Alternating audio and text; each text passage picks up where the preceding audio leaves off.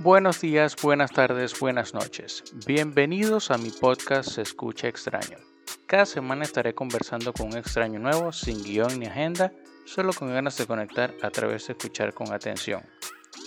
Si disfrutas de una buena conversación, te invito a que me busques y me sigas en Spotify, Google Podcasts, Apple Podcasts, eBooks o en cualquiera de las otras plataformas para podcasts de tu preferencia. Así como te invito a seguirme en el Instagram arroba se escucha extrano. Hola Daniela, ¿qué tal? ¿Cómo estás? Bienvenida al podcast. Eh, si quieres puedes presentarte, quién eres, si nos conocemos o no, echa el cuento. Bueno, hola, ¿cómo están? Buenas noches. Eh, bueno, yo soy Daniela. Nos conocemos porque hemos cerca. Eh, ¿Qué te puedo decir? Bueno, estoy aquí tratando de ver y mostrar qué es lo que sé o qué me vas a preguntar y bueno, vamos a comenzar con esto. No, esto no es, esto no es una prueba, esto no es un examen.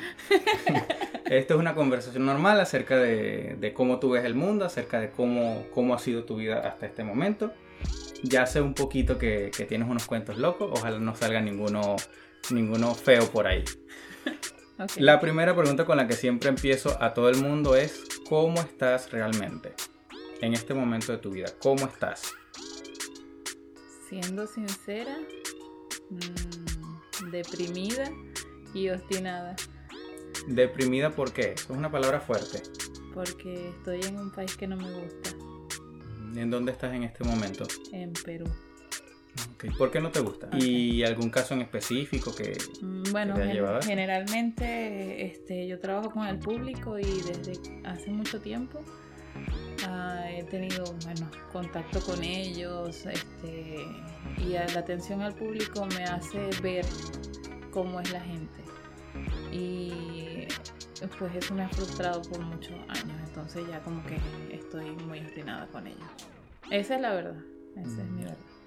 Sí, es que el trato con el cliente no, siempre es chévere. Y más siendo, siendo trato directo. Te lo digo yo que estoy más o menos en ese campo. Tratar con clientes es una... Ok, entonces dice que estás deprimida, pero yo te veo sonriente y feliz. Porque estoy tomando.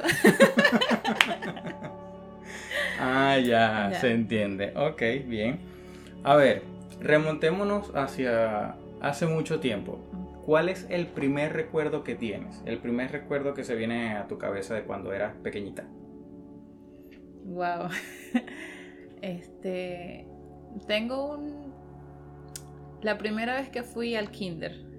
Ok, cuéntame eso. Ah, había una maestra que yo odiaba mucho y yo me acuerdo que este, mi mamá me llevó al kinder este, y yo me quedé así como que no quiero entrar a clase. Y ella me dice, sí, tienes que entrar a clase. Y yo me quedé en la puerta y vi el portón del, para entrar a clase y tiré la puerta tan duro que de una vez me mandaron a dirección. a dirección. y eso fue feo. Y eso, y bueno, mi mamá me dijo que, que no tenía que hacer eso, pero bueno, lo hice.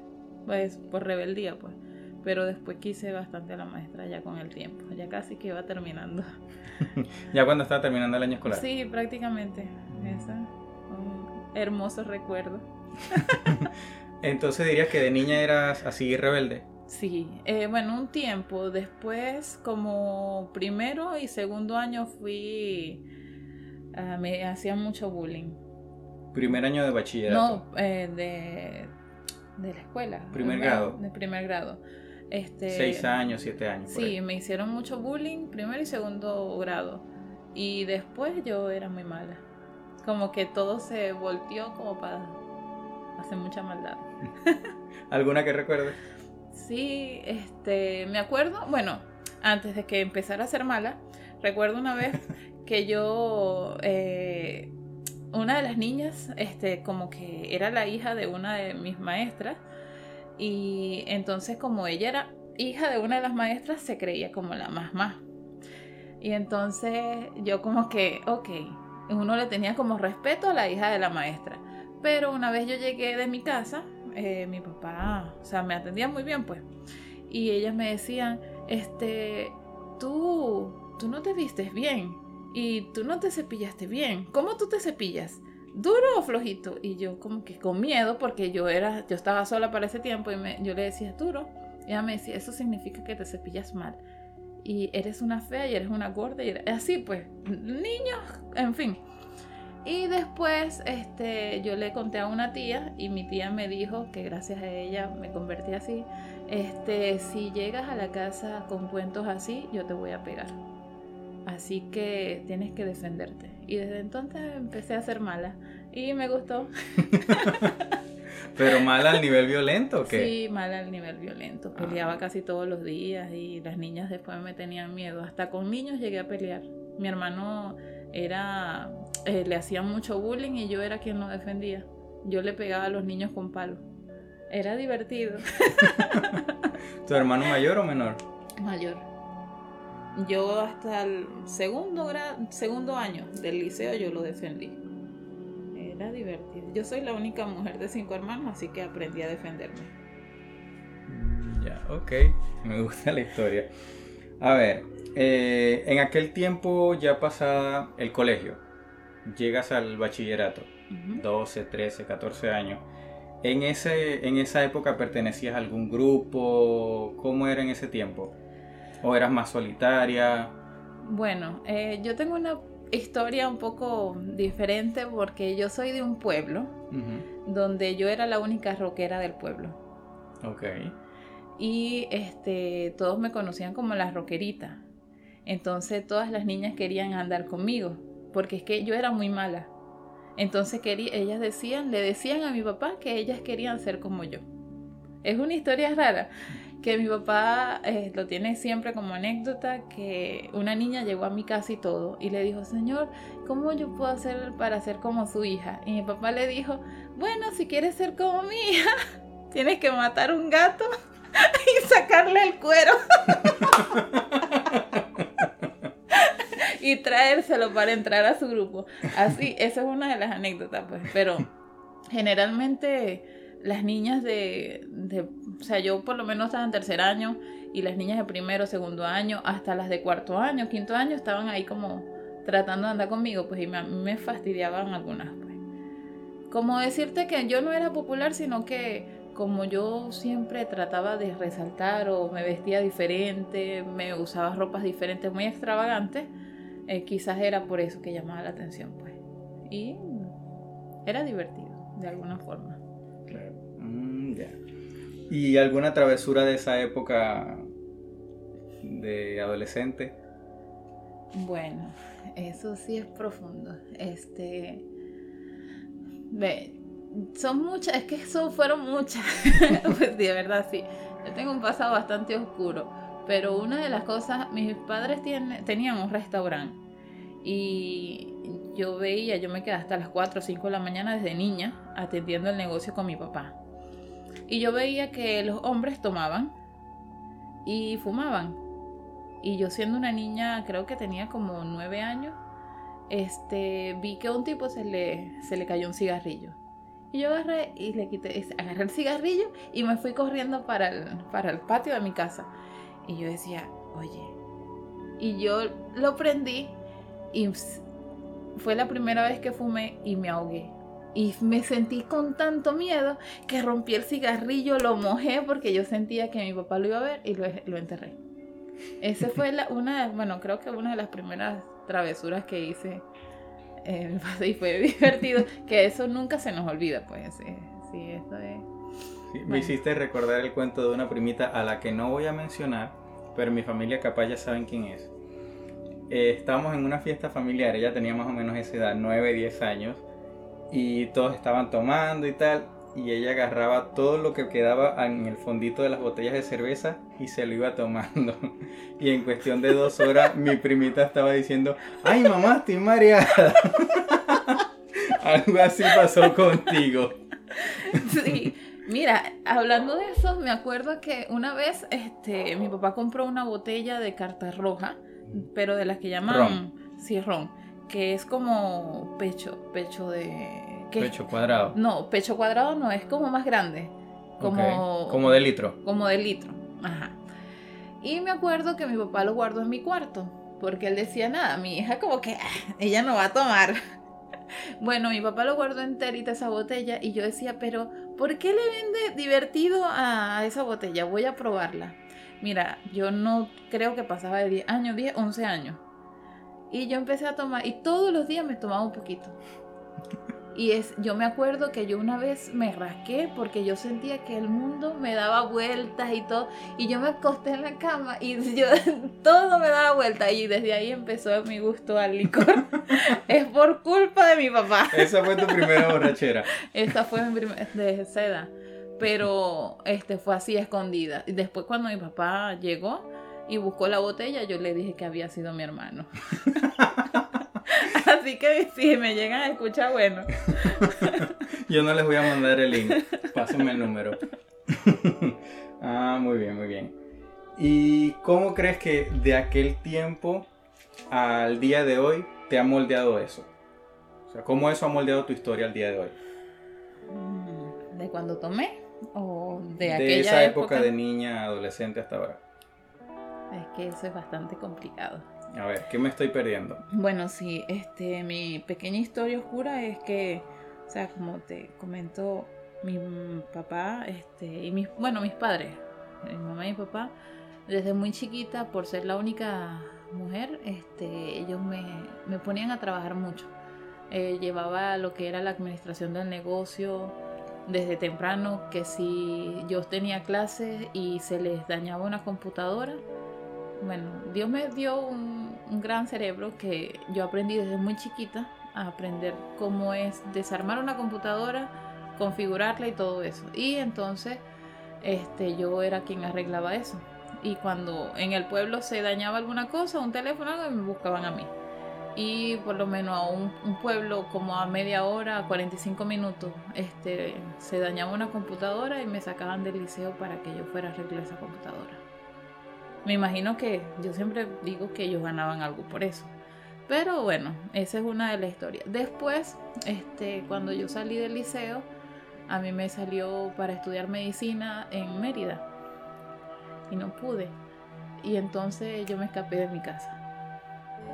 Y bueno, ahí fue que comenzó mi historia. Desde los 16 años. Ok, entonces durante un tiempo estuviste fuera de casa, no vivías con, con, tus papás ya. No, desde ese entonces más nunca volví a vivir.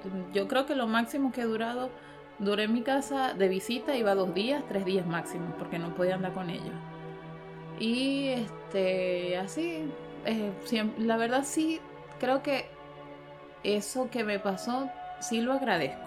O sea, como que uno siempre tiene como resentimientos, pero agradezco porque gracias a eso he trabajado en tantas cosas y he aprendido mucho.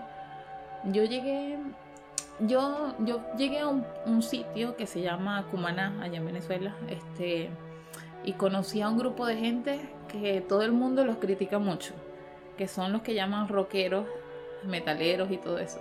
Comegatos. Sí, los comegatos, los famosos comegatos. Mm. Pero este, esa gente para mí son mi familia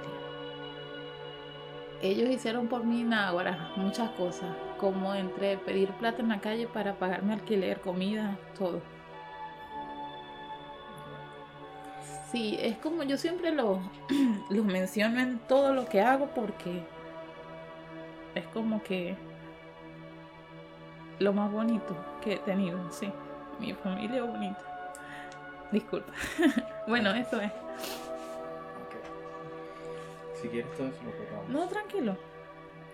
Ok, um, a ver. ¿Y qué es algo que la gente asume de ti y no es cierto? Porque me has dicho que, ajá, este, como que tienes ese cerebro privilegiado, diría yo, de que aprendes cosas muy fácilmente, de que no le temes a, a experimentar, o sea, tomar la decisión de irte de, de tu casa no es algo fácil. Mm. ¿Qué cosas crees que la gente asume de ti que no, que no es verdad? Bueno, yo creo que es que soy una buena para nada. Generalmente mi familia. Y yo recalco mucho mi familia porque no todos tenemos la bendición de crecer en una buena familia. Mm. Y este, yo de verdad no tengo ninguna pena y como que no es lástima. Y jamás lo hago por eso sino que es demostrar lo que la gente realmente vive y que no todo es perfecto ni y no es porque uno diga uno nació en esa familia es eso Mm. y mi familia bueno más que todo mis tías algunos primos es como que todo es apariencia entonces como yo soy todo lo contrario eh, yo soy como que ellos son los que me juzgan mucho pues. Y algunas que otras personas que son muy materialistas. Entonces pero la verdad a mí eso me vale me importa poco. O sea yo yo siempre he creído que que es- estar contra contra lo normal que dicen ellos normal está bien para mí. Que todo el mundo se muere por comprarse un par de zapatos y yo me muero por comprarme un sartén para, la, para tener un- una buena cocina. Que este, para mí ese es un regalo que tú no te puedes imaginar. Porque es algo que para mí es construir mi vida, no construir lo que la gente opine de mí. Eso es, para mí es eso. Ok, me gusta eso. A ver, ¿y a qué te dedicas en este momento? bueno, a lo que es fabricación de bolsas, lo que es imprenta, eh, todo lo que es este, cosas de tarjeta, bueno, engloba todo lo que es imprenta. Un trabajo bastante, da plata y bastante cansado en cierto punto, cuando se tiene que hacer bastantes pedidos. Pero sí genera plata. ¿Qué es lo más retador de ese trabajo? Mm, el armado de bolsas. Cuando Es hay- demandante Sí, físicamente. Cuando son mil bolsas, por lo menos tenemos unos pedidos que uno sabe que, o cuando la gente pide y tienen que ser rápido.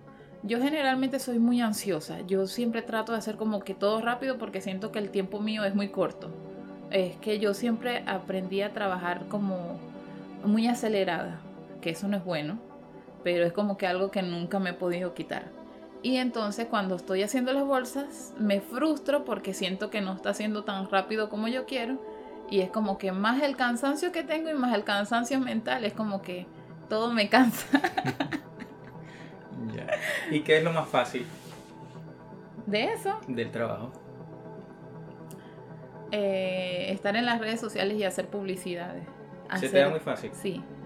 Eh, Siento que eso me gusta mucho. eh, hacer publicidad y conseguir clientes.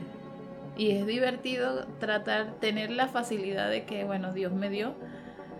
Eh, bueno, si es que existe Dios y si está, y bueno, Uy, Eh, tema ah, espinoso, tema espinoso. Ajá. este es- me ha dado ese don, pues, de que eh, pongo alguna publicidad y siempre llego y la gente confía en mí. Y la gente incluso sin conocerme me deposita de una vez. Incluso me han depositado el monto total. Y yo como que, bueno, y este cliente es loco. y si yo soy una estafadora. Pero es divertido, pues, y eso me gusta. Sí, por ahí me, me contaron que, que tienes un montón de seguidores en TikTok. Sí. Bueno, este, un tiempo, el año pasado, en dos meses y medio, casi tres meses, logré como 10.000 seguidores. Y este, me llamó la atención y como que le seguí metiendo, pero el detalle está que el trabajo, como me demandó mucho, este, como que lo dejé a un lado. Pero sí, la verdad me gusta mucho lo que es este tipo de, de lo de las redes sociales. Ah, yo creo que a mí me gusta hacer muchas loqueras y ser muy espontánea. Y entonces, ¿por qué yo le voy a negar al mundo que me escuche? Pues, o sea, no. Me encanta. qué chévere, qué chévere. A ver, eh, ¿y si el dinero no fuese problema, te dedicarías a esto de las redes sociales solo por gusto? Sí, la verdad sí. Eh, me gusta más que todo lo que es el doblaje. Me gusta eso de la actuación. Y sí, creo que lo haría con gusto. También, por lo menos, últimamente me estaba llamando la atención lo que es historia. Entonces quisiera hacer algo así parecido y meterlo a las redes sociales. Entonces estoy tratando de comenzar en... Bueno, tengo esa idea. Algún día voy a ¿Cómo tener chance. historia? ¿Historia del mundo? historias del mundo, que sí, por lo menos del tiempo de Mesopotamia, el tiempo neolítico, sobre los homos, los tipos de homo, sapiens sapiens y ese tipo de cosas. Aquí somos inclusivos, cuidado. Ah, bueno. los 34 tipos de homo. Ok, ok, entendido. A ver, y de acá a, vamos a ponerle Porque mucha gente se enreda con esta pregunta, para ser honesto. Que yo digo, ¿cómo te ves en el futuro? Y la gente se va que si a, no sé, a 75 años. ¿Cómo te ves de aquí a un año? Millonaria. ¿En un año? ¡Guau! Cuéntame el secreto. Yo voy a conseguir un pozo petrolero. bueno, de aquí a un año me veo en otro país. Ok. ¿Te Bueno. gustaría ya no estar acá? Sí, espero que este año. Ok. Lo deseo de todo corazón. Estás trabajando en eso. Sí. Este, ¿Algún país en específico que quisiera...? El Atlántida. Esa no es la que está hundida. Sí, esa, justamente. No, ah, lo tengo, lo tengo bajo secreto, pero sí, sí espero irme. Este, como dice uno no puede contar los pollitos antes que nazcan. Claro. Mm, Ok, ok. Y en cuanto a laboral, algo así, de aquí a cinco años, ¿qué te gustaría estar haciendo? La verdad, tener mi propio negocio, este, así como lo que estoy haciendo acá, pero en otro sitio, quizás no de- en bolsas, pero eh, que sí, lo que es repostería, como bartender, o lo que es en el ámbito, todo lo que es la parte de gastronomía. Eso me llama mucho la atención porque también es lo que yo manejo. ¿Te mueve mucho eso? Sí, este, la verdad sí tengo bastante experiencia en eso, porque ya tengo bastantes años trabajando en eso. O lo que es la parte de baile.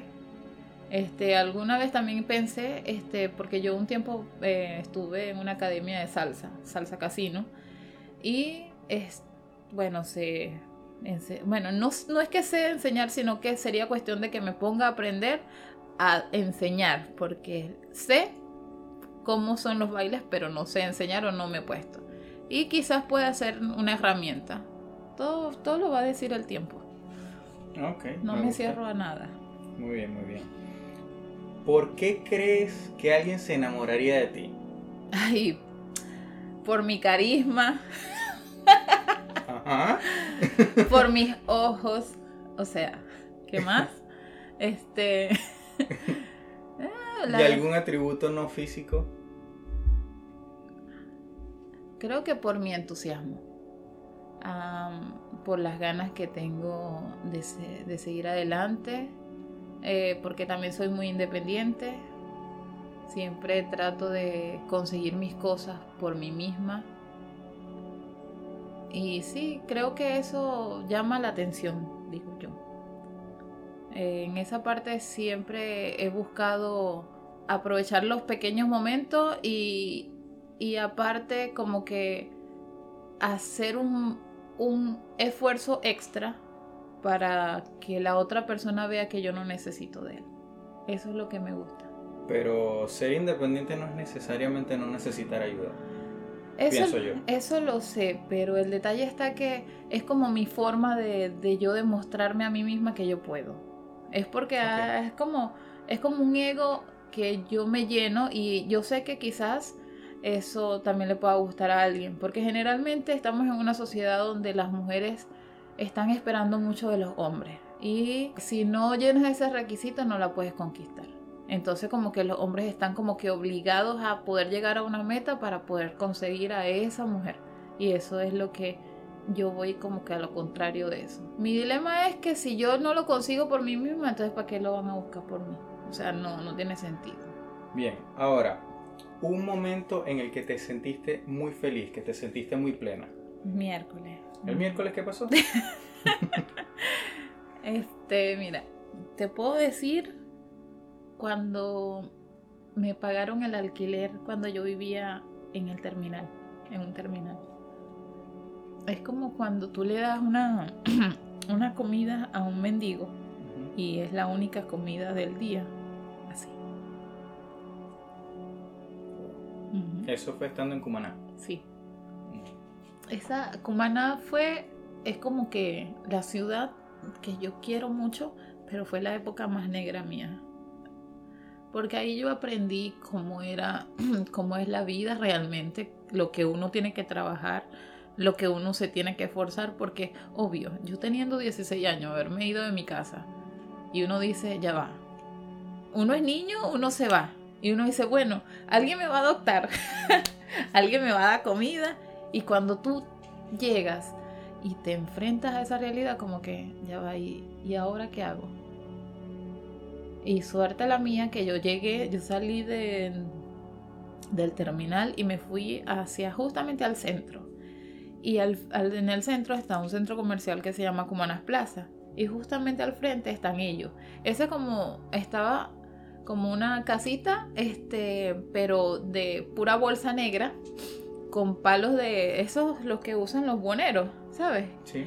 Eh, y se tapa. Ajá, estaban tapaditos y ahí todos colocando piercing y todo el mundo así, este, viendo una niña con una maletica como que... ¿Qué haces tú aquí? Ajá. Entonces yo agarro y yo me acerco y le pregunto a los chicos, este, ah, ¿cómo está? Porque son los que yo sé o uno se da cuenta. Este, ¿quién te puede hacer caso? Aparte que, como te comenté, a mí desde muy chiquita me gustó ese estilo de vida, pues me llamó la atención. O sea, yo desde niña venía a dañar. y entonces yo les dije, ah, mira, para ver si saben de algo por aquí, eh, algún sitio para trabajar, ustedes me pueden dar trabajo. O sea, yo siempre, desde chiquita siempre busqué qué hacer, pues. Y ellos me decían que, este, que cualquier cosa tratara de pasar todos los días. Y bueno, eh, yo me acuerdo que yo tenía, en sí no me acuerdo de la cantidad de dinero, pero con eso yo pagué este, como una habitación por unos días y la señora estaba así como extrañada porque era una niña y no llegué con representante ni nada. Y yo fui a buscar para la universidad, o sea, ya yo estaba inscrita y todo, fui a, a, ir a clase, pero con el tiempo la plata se me estaba acabando porque era lo que yo me pude haber llevado. Y un padrino también me dio una plata. Y bueno, este, llegó un momento que yo tanto todos los días que pasaba por allá, yo me quedé sin dinero y fue cuando paré en el terminal. Y entonces ellos supieron y empezaron a buscar plata, pidiendo plata en la calle. Y consiguieron y pagaron una residencia y me compraron comida. Imagínate, después de uno haber pasado todo eso, como que uno dice, ya va, esta gente está haciendo lo que mi familia no hace. Claro. O sea, tú dices, wow, es, con esta gente que yo voy a estar. Y es, ellos me ayudaron a conseguir trabajo, este, me pagaron cursos de bartender. Yo aprendí a ser bartender, fue por ello. Eh, todo lo que es este, el ámbito de gastronomía, de catering, lo aprendí fue por ello. Me pagaron, siendo así como son. O sea, la gente, también. Sí, este, todo lo que la gente puede decir de que, porque sí hay, pero la gente los juzgaba mucho y de verdad que son las mejores. La realidad que tuviste fue otra. Es otra. Entonces, este, a razón de eso, para mí esa es la felicidad más grande que yo he tenido. Esa gente, en todos los momentos malos, buenos que pasé con ellos, han sido lo mejor. ¿Cuál es el mejor cumplido que has recibido? Que soy una buena persona, que soy muy inteligente y que me valoran mucho. ok, muy bien. ¿Qué es lo más bonito que has escuchado no necesariamente para ti, o si es para ti está bien también. Puede ser que lo hayas escuchado en la calle. Yo tengo una amiga que ella siempre habla bien de su familia. Y eh, incluso creo que lo escuché aquí, que siempre como que trata y dice que su mamá es lo más bonito, eh, su papá es lo más bonito, o sea que, y siempre cada vez que puede habla bien de ellos pero sobre todo que los ama mucho. Generalmente la gente no dice siempre eso y ella siempre lo repite y eso es bueno, pues, ¿me entiendes? Creo que, o sea, yo no sé de recordar muchas cosas, pero a veces son cosas que uno le hace caso y esa es una cosa que sí me parece que es muy bonito que he escuchado. Ok. ¿Cuál dirías que es un tip para mejorar el mundo? que la gente deje de parir. ¿Por qué? Porque nosotros los humanos somos los que estamos destruyendo el planeta. ¿Así lo crees? Sí, la verdad sí. Este, nosotros mismos nos dañamos, eh, estamos tanta gente que sale y bota cosas a la calle y es porque dicen que supuestamente otros vienen a limpiarlo. Eh, el mundo se ha dañado, cada, bueno, cada día se daña. Y mucha gente dice que le tiene fe a los humanos, pero yo creo que ya no. O sea, uno tiene que ser realista. todo lo que está pasando, todos los males, todas las guerras, ha sido culpa de, de la misma ambición de los humanos. Entonces creo que sería lo mejor es que, que desaparezcamos y vuelva otra generación. Es lo que pienso yo. O que sea como que el diluvio así. Y queden como cinco personas y otra vez a ver si el planeta se recupera. No, pero después sería como que entre hermanos reproduciendo y saldríamos todos. Sí, bueno, también, pero eso pasó. Si pasó alguna vez, ¿por qué no puede pasar otra vez? Ok. A ver, un extraño que recuerdes. Un extraño que yo recuerde, oye. Ah, eso está como, no sé, no me acuerdo. Es que por, por mi cabeza pasa mucha gente, bueno. Te la tengo. A ver. Este, allá en mi pueblo llegó un señor una vez que él era, bueno, un señor no, eran varias personas eh, que se quedó un, un, bus accidentado frente a mi casa y recuerdo el nombre y todo lo acabo de acordar, se llama Secker, que era trinitario. Eh, por mi, mi, papá tener un restaurante, este, ese era como decirte el restaurante del sitio, del pueblo, donde todo el mundo queda y el autobús se accidentó como por seis horas. Pero de entre todas esas personas había un señor, bueno, un señor, un joven, ahí pues de 30 años, este, y se llamaba Secker, hablaba inglés, pero a pesar de que hablaba inglés, trataba de hablar conmigo con el diccionario. Y él me decía pencil, y yo decía, pero ¿qué es pencil? Y él me hacía seña como que un lápiz, y yo hago un lápiz y buscó y anotó su número. Y yo siendo una niña, como que, oye, este está... Y eso es lo que recuerdo de él, pues. Yo una vez lo llamé y alguien me estaba hablando en inglés y yo y le corté.